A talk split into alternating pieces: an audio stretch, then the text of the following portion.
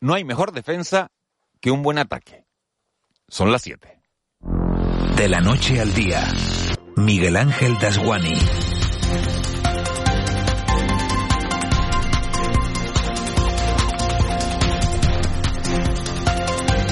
¿Qué tal?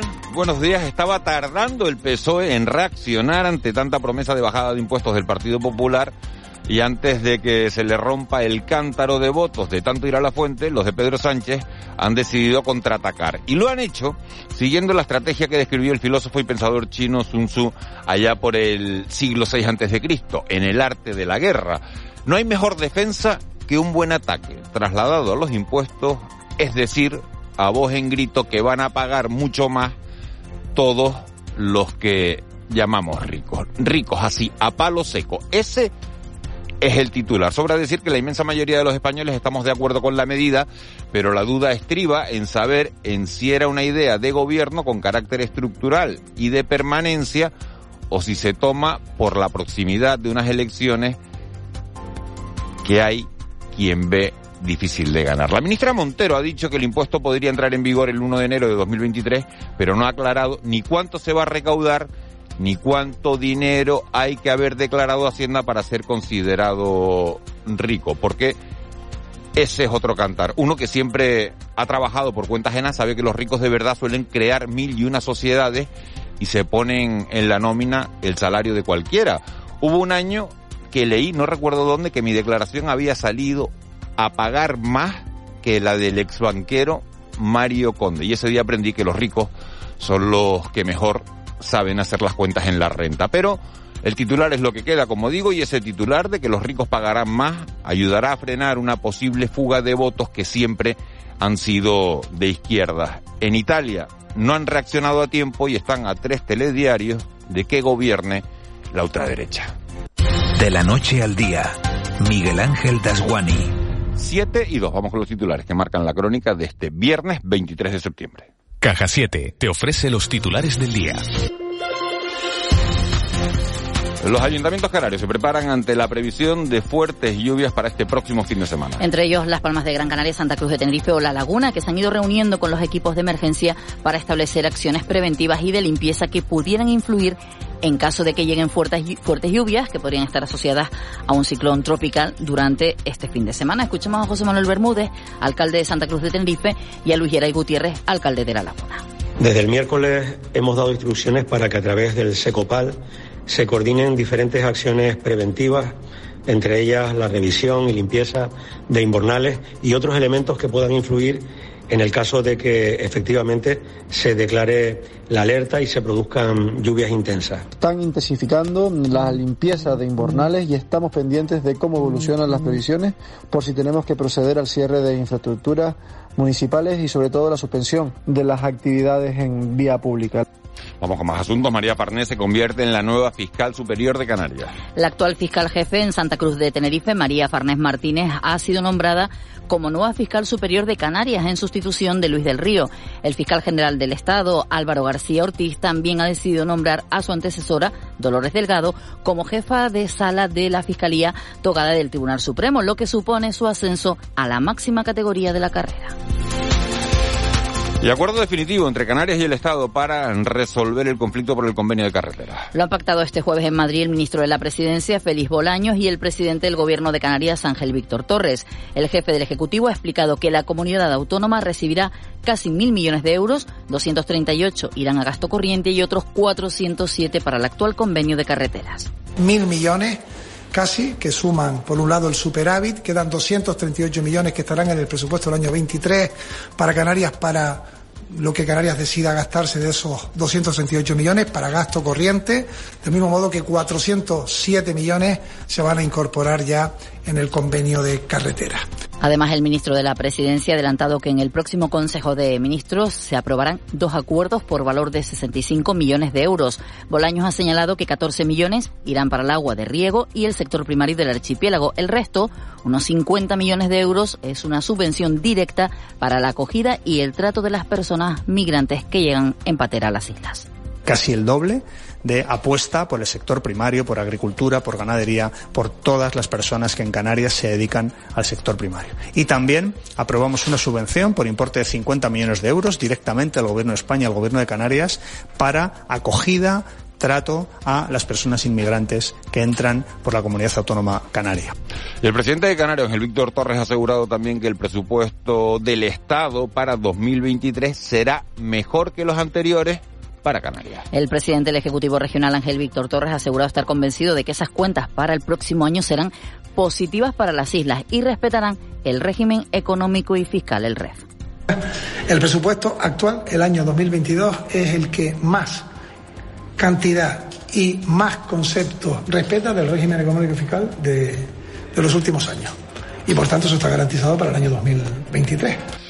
La Fiscalía pide que se archiven las actuaciones contra Julio Pérez y otras tres investigados, otros tres investigados en el caso Geneto. Así lo ha solicitado la Fiscalía en un escrito al Juzgado de Instrucción número 5 en Santa Cruz de Tenerife a favor del actual consejero de Administraciones Públicas del Gobierno de Canarias, Julio Pérez, en la causa abierta por el denominado caso Geneto. Esta petición se extiende para los también investigados José Luis Delgado, Luis Antonio Martínez y Sergio Alonso. Por su parte, el presidente regional Ángel Víctor Torres ha celebrado en su cuenta de Twitter esta petición y ha dicho que defiende el Estado de Derecho y la presunción de inocencia. Y Pedro Sánchez desde Nueva York ha condenado los planes de Vladimir Putin, mientras que miles de reservistas rusos han decidido huir del país. Alienta al líder ruso a abandonar Ucrania y respetar aquello que violentó el pasado 24 de febrero, ha dicho Pedro Sánchez. En este sentido, ha lamentado que la guerra en Ucrania ha llevado a la humanidad a tiempos que creíamos superados. Al final, una invasión ilegal no se puede tapar con referéndums ilegales. Y creo que es fundamental el que se oiga, eh, se oiga perdón, la, la voz de, de, la comunidad internacional y en particular de los países europeos de que no vamos a eh, reconocer esta mascarada. Y 17 personas han fallecido en las protestas por la muerte de la joven arrestada por llevar mal el velo en Irán. Las manifestaciones que sacuden Irán desde el fallecimiento de Maya Amini, la joven de 22 años que fue detenida por la policía de la moral por llevar mal el velo y que perdió la vida tras sufrir un infarto en una comisaría de Teherán, ha acabado con la vida de 17 personas. Según el recuento de la televisión estatal iraní IRIB, entre los muertos se encuentran tanto manifestantes como miembros de las fuerzas de seguridad.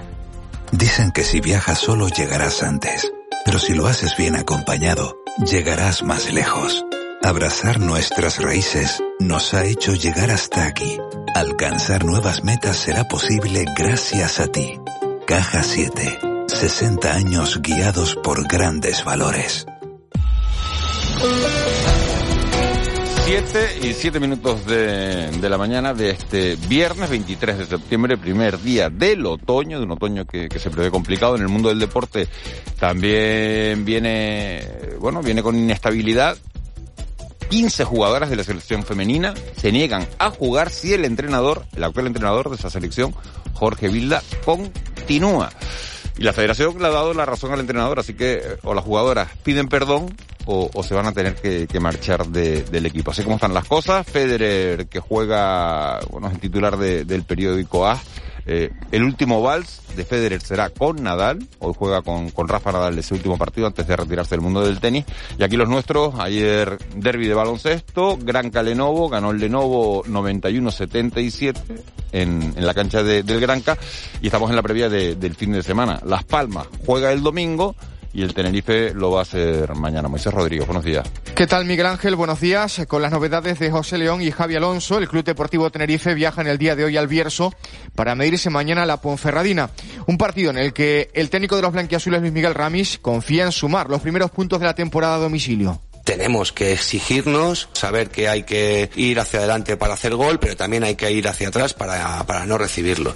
Y en ese equilibrio creo que está la base de todo y incidimos mucho en eso, ¿no? En cuanto a la Unión Deportiva Las Palmas, el guardameta Álvaro Valles reconoce que no imaginaba salir de la sexta jornada con solo un gol encajado. Hombre, imaginármelo no me lo imaginaba, ¿no? Al final es complicado que en seis jornadas de liga solo hayamos encajado un gol, pero bueno, al final esto no es solo cosa mía. Al final creo que el equipo está sabiendo competir, el equipo es compacto. Sin abandonar el fútbol, el tinerfeño Alberto Moleiro podría debutar hoy con la selección española sub-21 en un amistoso ante Rumanía en Cluj. Y hoy arranca la tercera jornada en tercera división con los encuentros San Fernando Villa de Santa Brígida y Estrella Arucas, ambos a partir de las 9 de la noche. Baloncesto, el Lenovo Tenerife se impuso 77-91 al Gran Canaria en el choque que servía de presentación del conjunto claretiano ante su público. Y en tenis, el gran canario David Vega y el brasileño Rafa Matos caían en los cuartos de final de dobles del ATP de Men's en Francia ante el polaco Zielinski y el monegasco Nice por 2-6 y 1-6. 7 y 10, Vicky Palma, jefa de meteorología de Radio Televisión Canaria. Buenos días de nuevo. Buenos días, Miguel Ángel. Iba a decir además, y una de las personas más buscadas hoy, porque está todo el mundo pendiente de ese ciclón que podría llegar al archipiélago, por lo menos en forma de tormenta. Eh, ¿Habrá aguacero? Nos contabas antes, eh, el fin de semana sí o sí. Bueno, en principio parece que sí, en unas islas más que en otras. Y bueno, ya está la, actualización del Centro Nacional de Huracanes, ha aumentado la probabilidad de que el sistema de bajas presiones, que todavía se mantiene así, eh, se convierta en depresión tropical, pues eh, probablemente a lo largo del día de hoy ellos apuntan en las próximas, aproximadamente las próximas 24 horas, entre hoy y la madrugada de mañana sábado. Eh, lo que indica es que hay una zona amplia de lluvias y tormentas. A vista de satélite se aprecia perfectamente las áreas con, con tormenta, que el sistema cada vez está más organizado, aunque ya los datos han pasado satélite para saber cómo están los datos de viento, que es el que daría nombre ya lo convertiría en depresión tropical. Eh, pues en principio la zona de viento es muy amplia, no se ha cerrado a girar en torno a un punto, que es lo que debería ser, y que las velocidades son bajas, pero sigue teniendo una alta probabilidad de que se pueda convertir en depresión tropical en las próximas horas. Dependemos mucho de, de que se convierta o no en depresión tropical, porque en cuanto se convierta en depresión tropical, pues determinarán las trayectorias para, para el fin de semana. Sí que se sabe que el sistema está subiendo aproximadamente unos 18 kilómetros por hora paralelo a la costa africana y ya las nubes que tenemos ahora en los cielos de las islas pertenecen a, ese sistema. Tenemos nubes de tipo alto, las veremos a lo largo de todo el día en la jornada de hoy y habrá que seguir esperando. Los modelos de predicción siguen cambiando en cuanto a la lluvia, pero todos eh, marcan a que tendríamos precipitaciones. muchos las marcan para mañana, no tanto para el domingo, otros las marcan para el domingo y el lunes, pero lo que están de acuerdo es en que habrá lluvias de momento se mantiene la, la, opción de precipitaciones fuertes, muy fuertes, acompañadas de tormenta. Fuertes, muy fuertes, decíamos antes, Vicky, que son más de 100 litros por metro cuadrado. Son más de 100 litros por metro cuadrado, se pueden dar acumulados en 24 horas. La intensidad de lluvia fuerte, estamos hablando eh, de lluvias que están entre los 15 y 30 litros por metro cuadrado acumulados en una hora.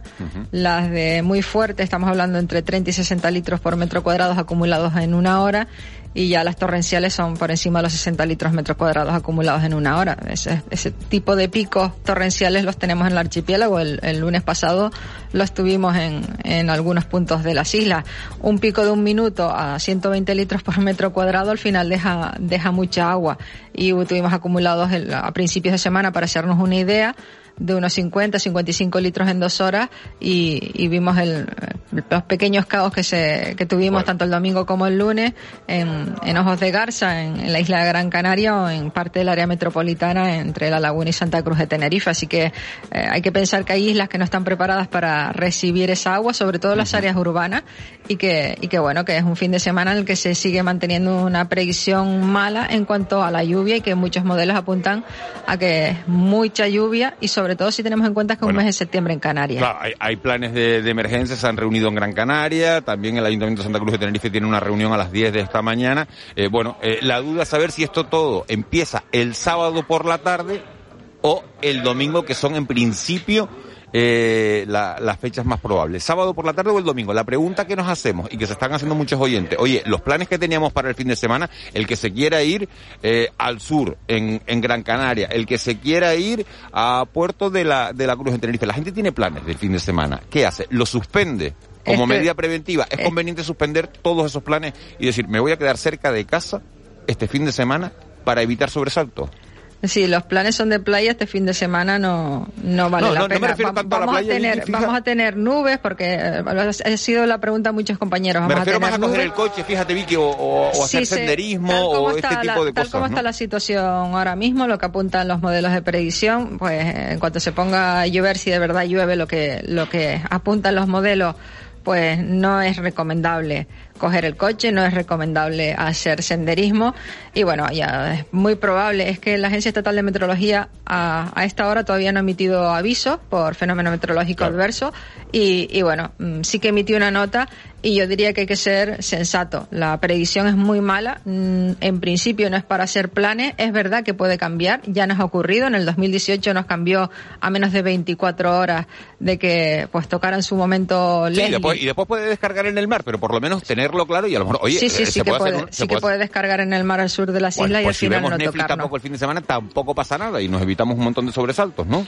Efectivamente, ser un poco ser un poco sensato, tener un poco sentido común, porque bueno, hay una predicción, después vamos viendo qué pasa y no no pensar que si en una hora no vemos una nube o no ha empezado a llover igual no pasa nada, hay que atender eh, irnos, informarnos, ver qué es lo que apunta a la predicción, que puede cambiar, irá cambiando a lo largo del día de hoy, irá cambiando también a lo largo de la, jornada de mañana para no encontrarnos con sorpresas desagradables. ¿Y truenos y rayos, relámpagos? Sí, también puede traer actividad tormentosa. De hecho, hay bastante actividad tormentosa. Ya ayer había marcas de, de, de rayos detectadas por el detector de rayos de la Agencia Estatal de Meteorología, pues al sureste de las islas, en, en el entorno del continente africano y estamos hablando de al sureste aproximadamente a unos 1.000, 1.500 metros, 1.500 kilómetros al sur de Canarias, pero están las tormentas ahí y, y sí que la circulación del viento podría ser que alguna se acercara a nosotros.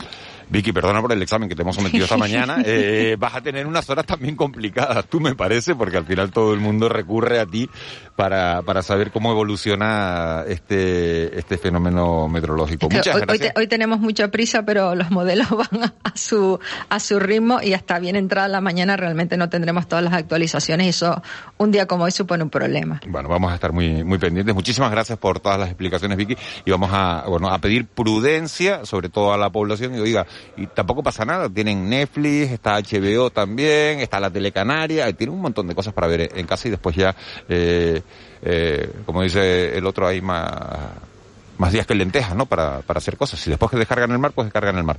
Vicky Palma, muchas gracias. Adiós, buenos días. Me dice García, también está Canarias Radio. Claro, claro, pero si ya lo, ¿no? Lo damos por hecho. Que, que la gente tiene puesto Canarias Radio de fondo. Lourdes Jorge, 112, buenos días.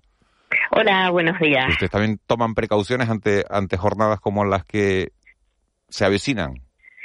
Sí, mm, nosotros estamos atentos, como no puede ser de otra manera, a las previsiones que de la EMET, de la Agencia Estatal de Meteorología, y en función de, de, bueno de esa predicción, pues la Dirección General de Seguridad y Emergencias del Gobierno de Canarias tomará las medidas oportunas y, difundirá las recomendaciones necesarias para garantizar la, la protección de la población. En ese sentido, recordar a la población que esté muy atenta de las recomendaciones que hace la Dirección General de Seguridad y Emergencias a través del 112, a través de, de nuestros canales y nuestros perfiles oficiales y también a través de la web del Gobierno de Canarias. Ante cualquier emergencia, como siempre, llamar al 112 y, y evitar ponerse en situaciones de riesgo. Seguramente, si, si la predicción continúa a partir de hoy, el 112, pues podrá recordar esos consejos de autoprotección que, que solemos difundir en, situaciones de, de FMA, ¿no? De fenómenos meteorológicos adversos. Bueno, sobre todo tienen ustedes una página en Twitter que es muy fácil de, de seguir, en el que es 112, ¿no? Efectivamente, 112canarias.com, perdón, arroba 112canarias y, y, bueno, y por ahí nosotros además de, publicitar las declaraciones de alerta que, que, establece el gobierno de Canarias, pues también aprovechamos y solemos dar recomendaciones, consejos, tenemos videoconsejos para que, que la para que la población evite ponerse en situaciones de riesgo. Bueno, pues eso es lo más importante. Eh, Lourdes, ¿cómo han transcurrido las últimas horas? Sí, pues tenemos que informar que anoche eh, un varón resultó herido de carácter moderado tras ser víctima de un atropello en la isla de Tenerife, en concreto en la carretera TF 655 en el municipio de Arona. El varón eh, fue trasladado en una ambulancia del Servicio de Urgencias Canaria, a, Canario a un centro sanitario. Y respecto a la llegada de, de migrantes a nuestras islas, también tenemos que informar que anoche Salvamento Marítimo trasladaba en la tarde-noche de ayer a 56 migrantes que fueron interceptados, cuya embarcación fue interceptada, una neumática, cuando se encontraban aguas próximas a Fuerteventura. Hay que destacar que tras ser valorados por el dispositivo sanitario, no precisaron traslado a ningún centro sanitario. Lourdes, muchísimas gracias y bueno, que vaya, que vaya bien. Gracias por las recomendaciones también y por, por avisarnos cómo, cómo podemos seguir toda la información al, al minuto del 112. Recuerden la cuenta de Twitter de, de, del 112. Muchas gracias. Gracias a ustedes. Buenos días. Buenos días, 7 y 20. El Contrapunto. Ángeles Arencibia y Juan Manuel Betencur.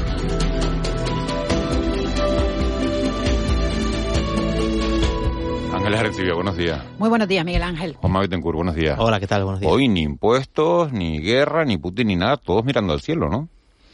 Claro, pero si se pone a llover de esa manera que, que, que, que dicen que puede ser que se ponga a llover, Está muy, Pues- está- está muy bien la intervención de, de, de- de Vicky Palma, ¿no? Y, y ser muy precisos un poco en, en los escenarios Yo que tengo hay. debilidad por Vicky Palma No, porque bueno, me sí, parece, sí, me parece como- una como- crack, me como parece... comunicadora, vamos, de, primera clase, ¿no? Pero sobre todo porque ayer a mí me llegaron varios audios que uno, la verdad es que no sabe si atribuirlos a, pues porque si los invernales, que si limpia los invernales, limpia los, para los bajantes, y, claro, y uno se queda un poco con la duda de, bueno, esto es eh, un audio de ahora, es un audio de, de chiste, eh, entonces eh, ese, ese, ese tipo de, de, de, de, de, de, de- de- de- de previsiones o de escenarios un poco, estamos hablando bueno, de, bueno, sí, sábado por la tarde y tal, eh, mm, bueno, pues, pues el hecho de, de contar pues con el lujo, ¿no? De, de que Victoria Palma nos lo, no- no- nos lo explique, nos lo precise, eh, es importante estar atentos, ¿no? Después a lo mejor eh, no, Vicky- llueve, no llueve ángeles y, y, y decimos, Sí. es que ni aciertan No, no, y es que bueno. cayó en el mar, pero es que, es que, es que hay que darse cuenta que el mar son miles y miles de, de, de, de- de kilómetros millas, cuadrados. de kilómetros cuadrados y, y después puede, puede, puede que y eso nosotros suceda, somos ¿no? un, un punto, ¿no? Somos un un punto puntito, flotándole. Pero eh, hay una, hay una, una, una frase que, o una expresión de Vicky de esta en- última entrevista que les he hecho, ¿no? Eh, que lo que ha dicho, tú le has preguntado, bueno, ¿qué hacemos con los planes del fin de semana? Y ella ha dicho, ser sensatos.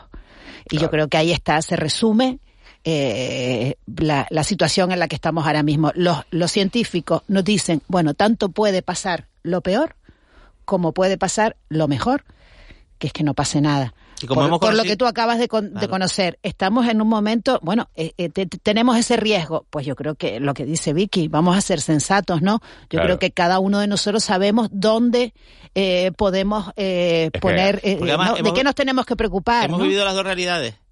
Eh, tormentas, bueno, un poco de mm, fenómenos meteorológicos extremos en Canarias, en las últimas dos décadas.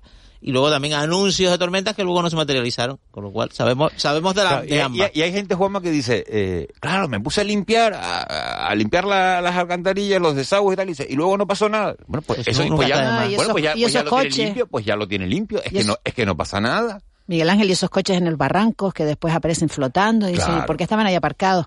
Eh, hoy, hoy habrá más información, ¿no? Sí, y creo sí, que es la información que vamos a esperar todos y vamos a buscar todos con mayor, con mayor interés, ¿no? Claro, y ya, y ya les digo que la pregunta del domingo por la noche, si llueve, es si el lunes va a haber clase. Claro, eh, Claro. Esa, De- esa, esa será la pregunta de- del domingo por la noche, si llueve, que evidentemente es importante saber toda esa previsión. El lunes tenemos programa. El, lunes- en el programa va a haber sí o sí. Vale, El programa va Va a ser y si, y si llueve, y si llueve tan fuerte, eh, con, a- más- con más motivo. Con más, con No, más motivo para, para tener informada a, a la población. Bueno, eh, sensatez, que es lo que ha dicho Ángeles Arencibia, lo que decía Vicky Palma, hay que ser sensatos, hay que, bueno, tratar de, de no hacer cosas demasiado especiales fuera de casa, fuera de casa este fin de semana y estar, y estar prevenido. Eh, titulares, vamos a ir ya con la primera llamada casi, pero eh, Juanma, titular de las últimas horas, ¿con qué te quedas? Hombre, con todas las reacciones al, al inicio de, de la movilización en Rusia, con las fronteras colapsadas, un poco de gente que intenta salir, ya se va a impedir la salida. Y luego con un anuncio que han realizado el gobierno alemán ayer, y es que dará asilo político a todos los jóvenes que están huyendo de Rusia para no ser reclutados por Putin, ¿no? Lo cual, bueno, también es un desafío en términos diplomáticos, pues pues de, de, cierta envergadura en esta especie de, histeria colectiva en la que estamos, ¿no? Sí, yo me quedo con lo mismo, ¿no? O sea, eh, tormentas aparte, eh, ahora el, el, el, kit de la cuestión, ¿no? El, centro de, atención para el mundo es qué va a pasar con, con Ucrania en los próximos, en los próximos días, en los próximos meses.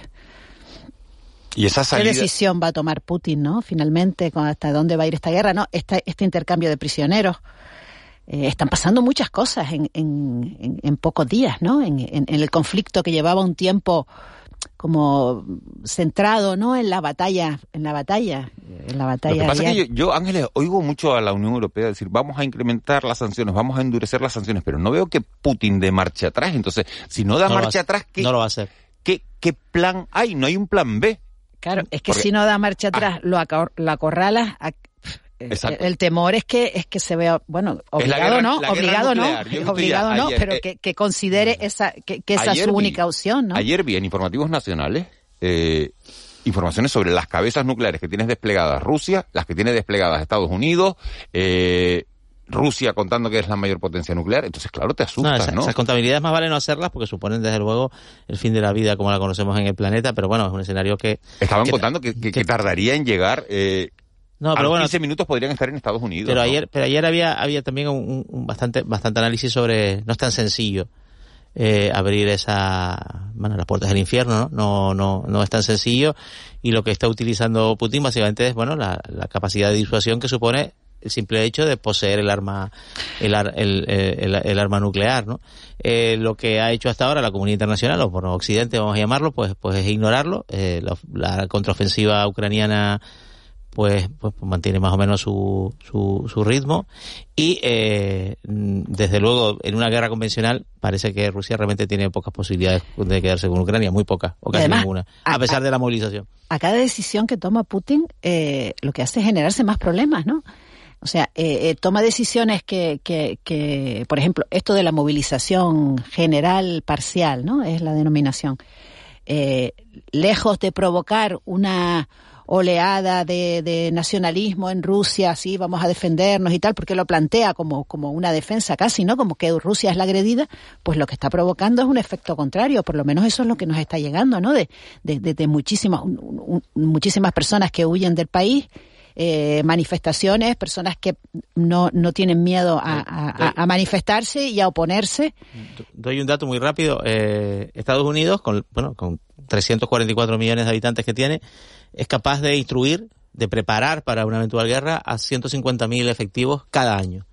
Cada año, Estados Unidos, con el presupuesto del Pentágono, que vamos a decir que es un presupuesto alto, vamos a decir que Estados Unidos, como una potencia nuclear, es, una potencia militar, es. Eh, ¿Cómo va a ser en seis meses o en tres meses Rusia adiestrar a 300.000? A no, no tiene capacidad no tiene capacidad para dar adiestramiento a, la, convocatoria que está realizando. No, la tiene ni económica, ni logística, ni de ninguna clase. Bueno, vamos a meternos a abordar eh, otros asuntos que están marcando la actualidad, luego, eh, evidentemente, del tema Ucrania, del tema Rusia, de, ese, de esa salida de los reservistas del país y hasta dónde puede llegar Putin, vamos a hablar en el, en el tiempo de tertulia. Pero... Eh, a esta hora de la mañana, a las 7 y 27, abordamos otro asunto que, se ha puesto estos días sobre la mesa. El futuro del Sáhara Occidental eh, vuelve a ser noticia por la división de opiniones que está generando la reactivación de, de las relaciones de Pedro Sánchez con, con Mohamed VI. Unas relaciones mucho más fluidas desde que Sánchez dijera públicamente, a través de una carta, que le parecía bien la solución propuesta por Marruecos de dar autonomía al Sáhara Occidental, pero siempre bajo la soberanía marroquí. Hay una delegación canaria que se va a desplazar hasta Nueva York, hasta Naciones Unidas, para decir allí que, bueno, que esto no, no puede ser. Y al mismo tiempo, en Las Palmas de Gran Canaria, se están celebrando una jornada en la que altos cargos del Partido Socialista consideran que esa propuesta de autonomía es lo más razonable después de tantos años de, conflicto. Hemos llamado a las dos partes, a José Bono, que inauguraba esas jornadas ayer, pero bueno, no nos ha podido atender, y también a Carmelo Ramírez, consejero de Cooperación Institucional y Solidaridad Internacional del Cabildo de, Gran Canaria, que está ya al otro lado del teléfono. Señor Ramírez, muy buenos días. Hola, buenos días. Eh, ha dicho usted que, esas jornadas que se están celebrando en, Las Palmas de Gran Canaria son, son una farsa. ¿Por qué? Bueno, Marruecos desde que ha ocupado violentamente y además ilegalmente el Sáhara Occidental desde hace ya 47 años, viene desarrollando una política para quedarse definitivamente con ese territorio. Eh, por una parte, impidiendo la celebración de un referéndum, tal como establecen las resoluciones de las Naciones Unidas. Por otra parte, desarrollando una eh, labor de represión de los derechos humanos a la población saharaui en los territorios ocupados, no dejando acceder a delegaciones de observadores internacionales, expulsándolos del territorio y por otra parte planteando que la única solución que ellos aceptan es un estatus de autonomía bajo la soberanía marroquí. Por tanto, eso incumple totalmente la legalidad internacional porque el tema del Sáhara es un asunto de descolonización que no ha acabado y que se tiene que resolver por la vía de la aplicación del derecho de la autodeterminación para el pueblo saharaui que eh, se, siempre se ejercita, no hay otra fórmula que a través de un referéndum donde se planteen dos temas, dos preguntas, o la integración en Marruecos o un Estado independiente. Por tanto, eh, esta estrategia de Marruecos que utiliza el chantaje de la emigración para eh, doblegar la voluntad del Estado español y por otra parte ha encontrado eco en un amplio lobby eh, socialista dentro del Partido Socialista, empezando por Felipe González, continuando con Zapatero y ahora también Pedro Sánchez, para eh, aceptar esas premisas. ¿Se sienten ustedes traicionados por el Partido Socialista, señor eh, Ramírez? Bueno, nosotros lo que estamos poniendo en evidencia es este tema. Hay muchísimos militantes socialistas que son y siempre han llevado una tarea de solidaridad y de apoyo a una solución justa eh, para el pueblo saharaui. Lo que no entendemos es el viraje de Pedro Sánchez de la noche a la bueno, mañana. de Pedro Sánchez y también, y también de algunos canarios, porque Juan Fernando López Aguilar, el eurodiputado, participa hoy en esa jornada. Sí, sí, claro. Eh, por eso decía que hay un lobby, bueno, no solamente estos dos, sino Jerónimo Saavedra, eh, histórica, la posición pro-marroquí que tiene en este tema y evidentemente esta dirección o estos, estas opiniones de militantes socialistas muy destacados en favor de las tesis anexionistas de Marruecos es una traición para el pueblo saharaui y va en contra de la legalidad internacional y de las resoluciones de las Naciones Unidas. Eh, buenos días, señor Ramírez. Ah, eh, ahora, mismo, ahora mismo es noticia en, en, varios medios el discurso que ha dado esta madrugada Pedro Sánchez en Naciones Unidas. Y el titular eh, que destacan varios medios también es que habla de Sahara, pero no menciona eh, su, su giro, ¿no? Su, su cambio de Por posición. creo- Usted- sí. No, le voy a preguntar cómo lo interpreta, ¿no? Hombre, yo creo que eso es una cobardía. Por una parte, aquí ha firmado un acuerdo y lo ha entregado por escrito de reconocimiento de la soberanía marroquí en el territorio y alabando la fórmula de la autonomía como la mejor solución, la única que es posible, y luego va a los Estados Unidos eh, en un foro, a los, eh, eh, a al foro de las Naciones Unidas, la Asamblea General, y en ese foro pues sigue diciendo que respeta la legalidad internacional. Yo creo que es una contradicción. Lo que vale es lo que hace aquí Pedro Sánchez eh, y lo que hace con el beneplácito eh, también de la dirección del Partido Socialista, destacadísimos militantes como en este caso puede ser Zapatero o Bono, donde abrazan las tesis de Marruecos. Eh, señor Ramírez, buenos días. Mm, ¿El Frente Buenos Polisario es el único interlocutor de la comunidad saharaui? Porque el Frente... Bueno, eso eso no que es no, que el Frente Polisario yo. que no, que no es, vamos a decirlo un poco en términos, no, no tiene unas credenciales democráticas, Marruecos tampoco las tiene, pero el Frente Polisario no tiene unas credenciales democráticas así como excelsas, ¿no? Pero es el único interlocutor de la comunidad saharaui o puede surgir Vamos otro, ver, otro el- movimiento, el que sea, defendiendo lo que sea.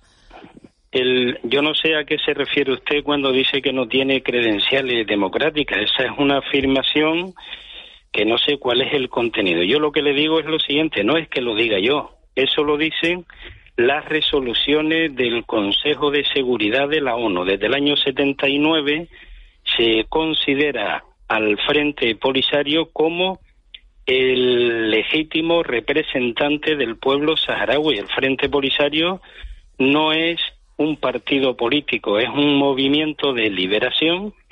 Las conversaciones entre partes para aplicar las resoluciones del Consejo de Seguridad reconoce también como único representante del pueblo saharaui al Frente Polisario y de hecho en estos 47 años o en estos más de 40 años que se vienen reuniendo, pues eh, eh, el Frente Polisario desempeña esa función y además en la resolución aprobada en el año 91 cuando se firma el alto el fuego entre el Frente Polisario, el gobierno de Marruecos, eh, la ONU y la Unión Africana, eh, ahí se aprueba una resolución posteriormente por parte del Consejo de Seguridad para celebrar un referéndum, desplegar la MINURSO, se despliega en el año 91, precisamente para organizar este referéndum, y es el gobierno de Marruecos, después de haber aceptado ese acuerdo y esa resolución del Consejo de Seguridad, quien se niega, ¿no? Por tanto, aquí no estamos hablando ahora a ver eh, cuál es el- lo que trata Marruecos es precisamente de desvirtuar al Frente Polisario como la, la parte en la mesa de negociaciones que representa al pueblo saharaui. Por eso se han inventado, eh, y no es que lo diga yo, lo dice el CNI, una serie de organizaciones pantallas, como es el Movimiento Saharaui por la Paz, como es el Fórum Canario Saharaui, dirigido por un antiguo, por un coronel retirado de la Guardia Civil, antiguo espía español en el Sáhara Occidental, y con eh, la complicidad de Zapatero, de Bono, de López Aguilar. usted Por viable, tanto, señor- esto es un tema complejo. Yo creo que el marco único para no desviarnos de esto y para no confundirnos, hablo desde el punto de vista personal, es exigir que se respeten las resoluciones y el marco de las Naciones Unidas y que se respete el derecho a la libre determinación de la población afectada. ¿Usted ve viable eh, en la celebración de un referéndum cuyo censo es de mm, 84.000 personas, es de 1989, claro, porque es un poco el resultado de la creación de la MINURSO, parte de ese censo. Ahora, habría que actualizarlo, quién entraría, quién no, en ese censo. Bueno, pero eso, esos son los criterios que tiene que aplicar precisamente la MINURSO, que para eso se creó, y las Naciones Unidas. Actualizar un referéndum, no, no, es- eso ya no es problema ninguno. Simplemente hay un referéndum que tiene esa eh, cantidad que usted dice, que se elaboró en su momento, y había acuerdo. Eso fue eh, fue el referéndum fue elaborado por Naciones Unidas, no fue hecho por una ONG. Y en estos momentos, si hubiera voluntad por parte de Marruecos para buscar una solución, el referéndum, el censo electoral no tendría que ser ningún tipo de problema a pesar de las oleadas de colonos que en este tiempo Marruecos ha desplazado al Sáhara Occidental para, eh, digamos, eh, para que la población saharaui sea una minoría. Pero bueno, eso son estrategias de ocupación que no se le puede permitir al gobierno marroquí. Señor Ramírez, una, una última eh, cuestión sobre este asunto. Esta semana eh, participaba usted en una, en una rueda de prensa anunciando que una delegación integrada por 32 representantes de, de otros tantos colectivos se van a desplazar en octubre a, a la sede de, de Naciones Unidas en, en Nueva York para, bueno, pues para trasladar esta, este posicionamiento, ¿no? Y el derecho a la autodeterminación del pueblo saharaui en la 77 sesión de la Comisión de Política Especial y Descolonización de, de Naciones Unidas. Le pregunto, y todo el, cuando llegue ahí a Nueva York, digo yo, ¿tiene sentido ir a Naciones Unidas, gastarse dinero en un viaje cuando en Naciones Unidas le pueden decir, oigan, que el gobierno de España apoya la decisión de, de Marruecos y que en su isla eh, están celebrando unas jornadas de apoyo también? Bueno, pero es que eso no funciona de esa manera. Eh, la sesión de la cuarta comisión, que es la comisión que se encarga de los asuntos de descolonización, se reúne todos los años en el mes de octubre y eh, permite en un tiempo, permite la intervención no solamente para tratar los temas del Sáhara, sino todos los asuntos que están pendientes de descolonización en el mundo, ¿no? Hay aproximadamente reconocido unos 17 territorios, ¿no? Entonces eh, van personas de todo el mundo, de todos los que se quieran apuntar, representantes de organizaciones, de instituciones, de partidos, de universidades, y emiten su parecer. Incluso van también eh, bueno, y las dos partes, es decir, tanto Marruecos como eh, la gente o los colectivos que defienden al pueblo saharaui o que defienden la aplicación de la legalidad internacional, solicitan intervenir y se les permite. Eso es una, son sesiones donde la cuarta comisión escucha las diversas opiniones y luego eh, se reúne ya la Asamblea General adoptan pronunciamiento y a finales del mes de octubre se reúne el Consejo de Seguridad que después de un informe que presenta el secretario general de la ONU,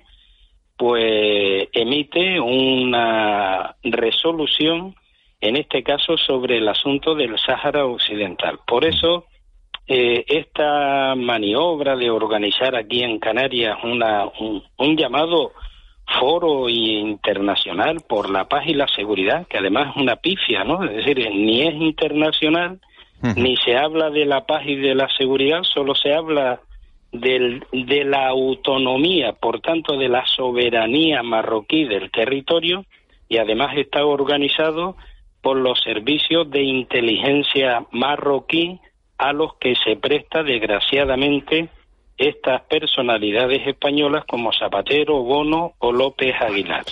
Bueno, queda clara su postura. Eh, Carmelo Ramírez, se podrá estar de acuerdo o no con usted, pero lo que está claro es que, ha sido constante y coherente en todos estos años y, ha mantenido el mismo posicionamiento. Carmelo Ramírez, consejero de, Cooperación Institucional y Solidaridad Internacional del Cabildo de, de Gran Canaria. Muchísimas gracias por, por habernos atendido y por habernos dado su visión sobre todo este asunto.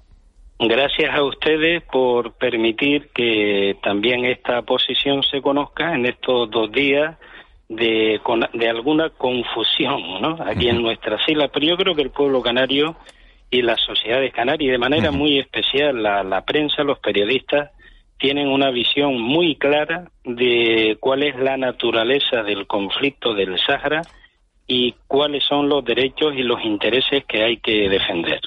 Muchísimas gracias y buenos días. Buenos días. Eh, son las palabras de, de Carmelo Ramírez. Eh, sobre este asunto del Sáhara Occidental que vuelve a estar sobre la mesa. Ya saben que esa delegación de 32 organizaciones se va a desplazar a Nueva York en el mes de octubre y estos días coincide con la celebración de, esa, de esas jornadas en Las Palmas de Gran Canaria. Vamos a tocar otro asunto importante. Le pido disculpas eh, porque ha estado esperando a nuestro siguiente invitado, Ángel Llanes, que es miembro del Consejo de Comisiones Obreras. Eh, bueno, está llevando toda la problemática de, de la desaparición, de la fase de liquidación en la que ha entrado una de las industrias canarias más importantes de, todos los tiempos como es JSP. La plantilla va a firmar eh, este viernes el ERE extintivo. Señor Llanes, buenos días. Buenos días. ¿Cómo hemos llegado hasta aquí? Bueno, ya lo decíamos nosotros, ¿no? Y sobre todo cuando nos reuníamos con el gobierno, se lo planteábamos y se lo poníamos sobre la mesa. O se actuaba, o cuando nos reunimos con todos los, con todos los consejeros de, de todos los partidos políticos, ¿no?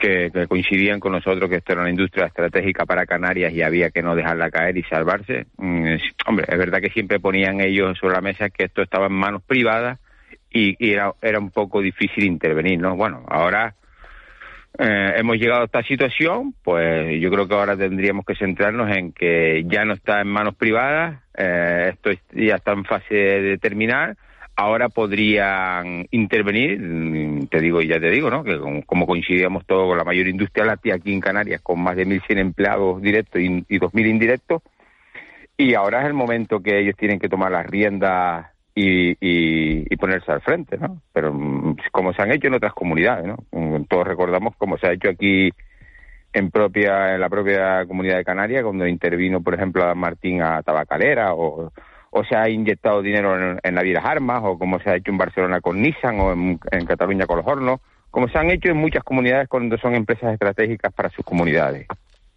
Señor Llanes, buenos días. ¿Qué falló? Que hubo un momento en que pareció que el plan de viabilidad estaba casi casi a punto de salir, ¿no? Y sin embargo, al final, entre reproches mutuos, ¿no? De los inversores, los consultores, los trabajadores, los comités de empresa, etcétera. ¿Qué, qué, ha fallado para que al final el el, sea el, casi, casi, casi el, peor que podíamos pronosticar? Bueno, por parte, un poco te digo, por parte del comité, yo encabezaba eh, la mayoría con comisiones obreras, cuando nosotros nos sentamos, eh, el, inversor que quería entrar que era Imperión, que venía de la mano de la familia, y todos sabíamos que eran unos piratas, ¿no? Un inversor tiene, yo llamo a un inversor el que viene a apostar por nuestra industria, a potenciar los puestos de trabajo y a fortalecer nuestra industria. Estos venían a, hacer una limpia de casi 300 trabajadores y quedarse con ciento y pico trabajadores y se firmó un acuerdo después de nosotros apretar ahí la mesa de negociaciones para forzar y verle los dientes al lobo, donde después cuando ya el acuerdo con un ERE eh, con unas mejoras, eh, se llevó a cabo con un plan de regulación de empleo y después quisieron incumplirnos, ¿no? La parte que se quedó estaba incluso dispuesta a, traicionar, por decirlo vulgarmente, a lo que se había firmado y lo que se había llegado. Pero bueno, yo creo que ese ahora no es el momento de darle vuelta a todo eso y los distintos inversores que se han acercado, pues yo creo que no hay que ser tampoco ningún talento de la economía o de, o de las finanzas, ¿no? Si ahora tú te acercas y sabes que tienes que inyectar un dinero de 10 o 15 o 12 millones de euros y puedes dejar que caiga a fondo para entrar aquí a coste cero, no creo que haya que estudiar mucho ni ver, ni ver por qué se ha llegado a esta situación, ¿no? Ellos saben que ahora se pueden aprovechar de la situación en la que está la empresa, en el escenario que está, para entrar aquí y comprar esto a, a coste cero, entrar a coste cero, ¿no? Por eso decimos nosotros que el gobierno debería de cumplir o tiene que cumplir, ¿no? Con la promesa, ¿no? Con el compromiso que hizo Ángel Víctor Torres, Elena Mañez, con nosotros, ¿no? Antonio Olivera, que no iba a dejar que esta industria cayera, iba a estar velando porque esto no pasara y si llegaba a, este escenario ellos intervenían, ¿no? Y ya te digo, no solo ellos, nosotros nos reunimos con todos los consejeros, ¿no? Con todos y todos coincidían en lo mismo, ¿no? A no ser que, que, que, estuviéramos en una mesa sentados y hablando de ese tema y no nos, no nos hubiésemos dado cuenta de nosotros que el protagonista ahí era eh, Pinocho, ¿no? No era otro, ¿no? Eh, Pero bueno. Buenos días, buenos días, señor Llanes. Eh, ¿En qué situación queda la plantilla? Me refiero a qué edades tienen, qué posibilidades de, bueno, de, emplearse en otro lugar. es distinto quedarte sin empleo con, con 30 años que con cerca de 60, ¿no? Y, y después, ¿cómo ha sido, cómo han superado todo este proceso, ¿no? ¿En qué situación económica están las familias? Bueno, pues todos sabemos, ¿no? La de cuenta que la deuda con los trabajadores, a mí mismo, ¿no? Yo llevo 36 años trabajando en esta industria, en la deuda salarial eran de, conmigo son de 16.000 euros. Pero no solo eso, ¿no? Que nosotros hemos aportado en el 2000, desde el 2018 al 2020, 2017 también, perdona, eh, eh, de nuestros salarios, de nuestras pagas, entre todos los trabajadores, más de 9 millones de euros, ¿no? Cuando se incorporó aquí una figura que era la de KPMG, que incorpora a su hija, ¿no? Para salvar esta, eh, tenían tenían la, la, receta, ¿no? Que ellos decían que iban a salvar esta, esta industria, ¿no? Con los planes que se aprobaron de, de refinanciaciones de la empresa, ¿no? Con, con, la propia banca e incluso con informes desfavorables de la propia banca, ¿no? Que habría que también mm, sentarse y mirarse qué ha pasado aquí, ¿no?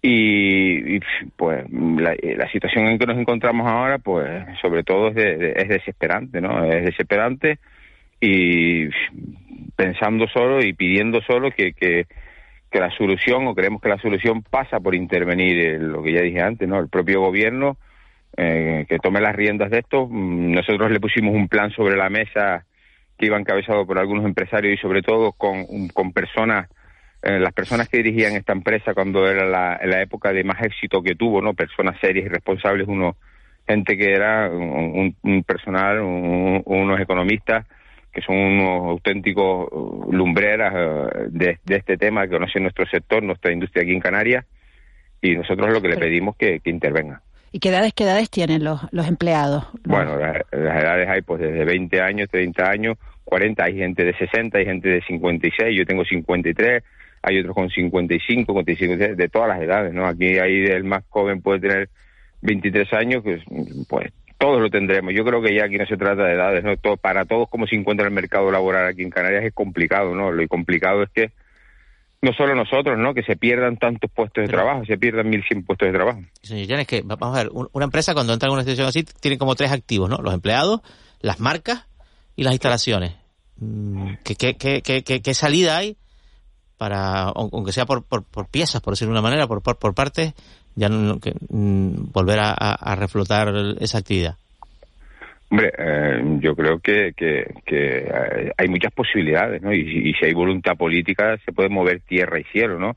Pues la, la, la, empresa queda, ya lo has dicho tú, queda eh, los empleados con, con, la experiencia que tienen aquí y conocen todo el proceso de maquinarias y todo el proceso de, fabricación, queda, queda las marcas señeras, su marca, que es lo, lo, el buque insignia de, de esta empresa, muy arraigadas a Canarias, muy arraigadas a lo nuestro y de mucha calidad y, y queda los, los, inmuebles, ¿no? Lo, único que queda ahí, que es verdad que también fue otra operación que se hizo que no se entiende, ¿no? Que la maquinaria se vendió a Gordon Brothers y ahora después se les alquiló, ¿no? Pero bueno, eso es fácil, yo creo, de llevar a un proceso de negociación y, y, no tendría ningún obstáculo para que esto caminara. Yo creo que lo importante es de ponerse manos a la obra y, actuar, ¿no? Yo creo que estamos en el escenario eh, idóneo para, o en el escenario que, que, toca ahora para, para intentar revertir esta situación lo antes posible.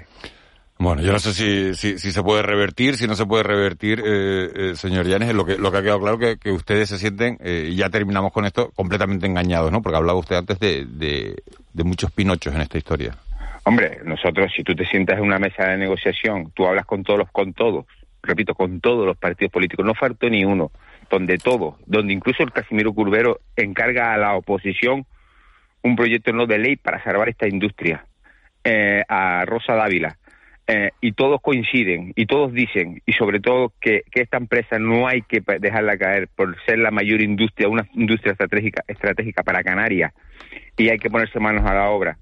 Nos reunimos nosotros previamente y después anteriormente y seguidamente mm, en varias con Ángel Víctor Torres, Antonio Olivera y Elena Mañez, que no iban a permitirlo y ahora te mienten, oye, pues, pues yo digo que el protagonista aquí, o será que estamos en, eh, o la diferencia es que ahora estamos gobernando, no estamos gobernados aquí como las comunidades que te comenté, ¿no? Donde los partidos que gobernaban eran los partidos nacionalistas y al final es verdad que a lo mejor que son los que tiran realmente por lo suyo, ¿no? Y aquí el escenario es distinto no sabemos si, si te mienten y no cumplen con lo que ellos se, comprometieron con, con nosotros, con, con, nuestra industria, con la industria aquí en Canarias, pues no, no, no queda otra que decir, llamar las cosas por su nombre, ¿no?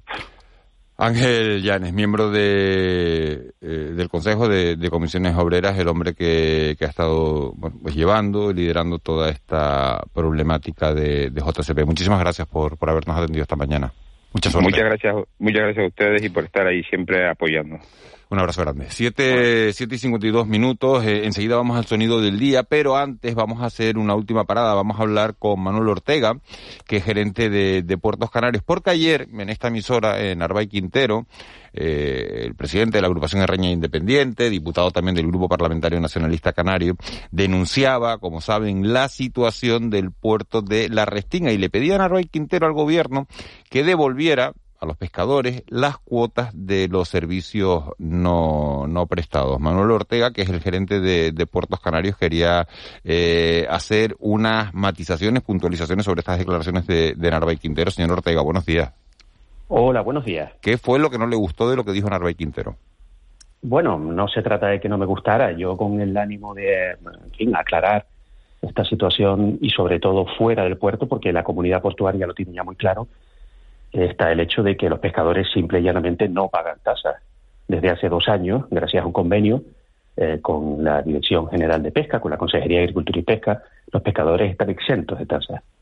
De tal manera que el problema que en el puerto de eh, la Restinga eh, existe, digamos, es una situación temporal, como consecuencia de, precisamente de un temporal meteorológico en el mes de mayo, pues se rompió una parte de uno de los pantalanes y hemos tenido que reubicar las embarcaciones. Pero todas ellas tienen amarre, todas ellas, incluyendo los pescadores, pueden salir a faenar y operar. También las empresas, pues por ejemplo, de escuelas de buceo, que esas sí pagan tasas, y a las que cuando hubo que reubicarles, el periodo en el que están no en su ubicación original se les ha eh, acumulado, se les ha dado el derecho para que ahora cuando pongamos los nuevos pantalones, pues no, no, no los tengan que pagar. Por lo tanto, no existe esa polémica. Ayer se pudo ver, se hicieron declaraciones por parte incluso del patrón de los pescadores aclarando de que para ellos no hay ningún problema y debe haber sido pues un, malentendido. Señor, Ortega, buenos días. Eh, te lo dijo ayer dos cosas, que las instalaciones están mal, eh, esta historia del, del, pantalán, digamos, deteriorado, y, y, que no se prestan servicios en ese muelle. Eh, no, Tampoco es cierto. En, los pantalones hay servicio de luz y de agua y va incluido en la tasa. Es decir, usted cuando tiene un amarre en el pantalón de la restinga, pues paga una tasa, una cantidad fija, que está en función del tamaño de su barco, y usted tiene eh, acceso a la luz y agua toda la que necesite. No hay una cantidad que se cobre por consumo. Y ese servicio solo estuvo interrumpido 15 días, que fue el tiempo que necesitamos inmediatamente después del temporal para poder rearmar, reconstruir, digamos, el pantalón número uno y una parte del pantalón número dos, que fue el afectado, para poder reubicar eh, a las embarcaciones. Digo que esta es una situación temporal porque no es la idónea. Está claro que eh, las embarcaciones están reubicadas eh, de una manera temporal. Entonces, en estos momentos estamos tramitando, pues, de urgencia, un expediente de contratación para que todos estos pantalones, todos los amarres sean nuevos. Esto requiere, pues, un tiempo de trámite, sobre todo medioambiental, y en cuanto eso ocurra, pues todas las embarcaciones estarán, en, digamos, en una situación mejor, más holgada, con, más comodidad, pero, pero todas aquellas que, eh, por ejemplo, los pescadores seguirán sin pagar y todas aquellas que hayan pagado y no hayan disfrutado de amarre durante un periodo determinado, pues se les, se les perdona, se les compensa en el futuro.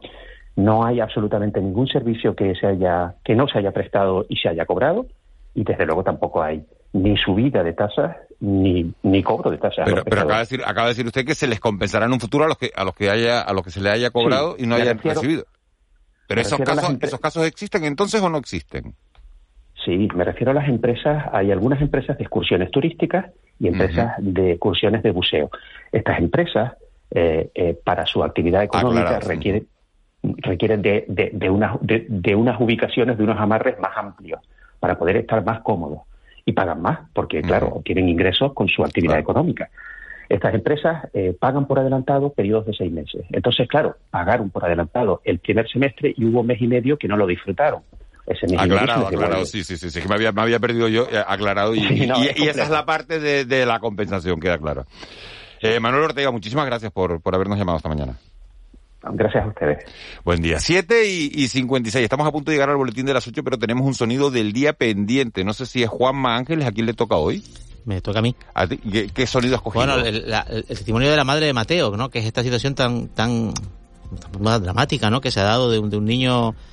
Eh, su padre es del barrio de Buenarteme, que, estaba en Bali visitando a unos familiares y que se ha, se ha sido diagnosticado de una enfermedad hematológica pues, pues muy grave y que busca pues un avión medicalizado que el seguro no le cubre para bien volver a las islas, bien incluso para ir a Singapur, dice su madre, y este es el testimonio de desde Bali, desde un hospital de Bali, con su hijo en brazos, un hijo de un año y ocho meses, eh, lo escuchamos.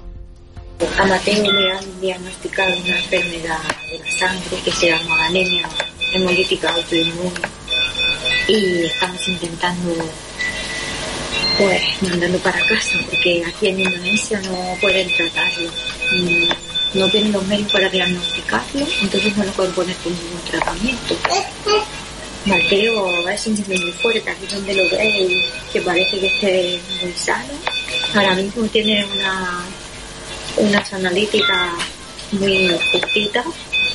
Ha estado a punto de morirse un par de veces y, y su familia y yo lo estamos pasando muy mal eh, Sofía y Iván, que son los padres de, Mateo, y, hay gestiones de todo tipo, políticas, con ante la, el diputado del común salió hoy el en diputado común que ha hablado con el, Rafael Llanes, sí. sí. algún más cargos públicos electos también de, de, de las islas intentando urgir al, al, al gobierno y a, y a, la embajada de España en Indonesia en este caso que intenta evitar una, una, una solución para Mateo que se, se, este niño se, se ve envuelto en una situación pues muy, muy, peculiar el hecho de estar no, no residiendo pero sí un tiempo en, en, en Bali que, y que le haya, bueno, se le haya diagnosticado esta, esta enfermedad que es una enfermedad hematológica grave, ¿no? Sí, que no solamente, pertinaz, ¿no? No solamente eh, los padres están luchando porque su hijo pueda ser tratado aquí, ¿no? Que yo imagino que esto se va a resolver porque vamos la, las últimas de, noticias son más esperanzadoras sí, sí. Eh, se va a resolver el traslado sino que después hay que tratar esa enfermedad no y, es un asunto, la verdad que durísimo, ¿no? Durísimo, no creo durísimo. que nadie se, se, se, pueda quedar. Ponerse en el pellejo de la madre. Exacto. Eh, es, eh, es tremendo. Cuando una madre se encuentra con esa situación, con su hijo, en esa situación de, de debilidad, de indefensión, de incertidumbre, de miedo, de angustia, eso, eso no hay quien no hay quien lo pague ese, ese dolor y vamos a, quizás a, a confiar en que todo salga sí, bien. Quizás en, en, en, los próximos días, en este fin de semana tan tormentoso, una buena noticia puede ser que que servite de solución para, para embarcar a Mateo, a sus padres y, y, volver a las islas. Bueno, nos vamos con el boletín de, la, de las 8, hoy de la mano de nuestra compañera Raquel Quiñones. Recuerden que tienen un teléfono para ponerse en contacto con nosotros, 616-486-754.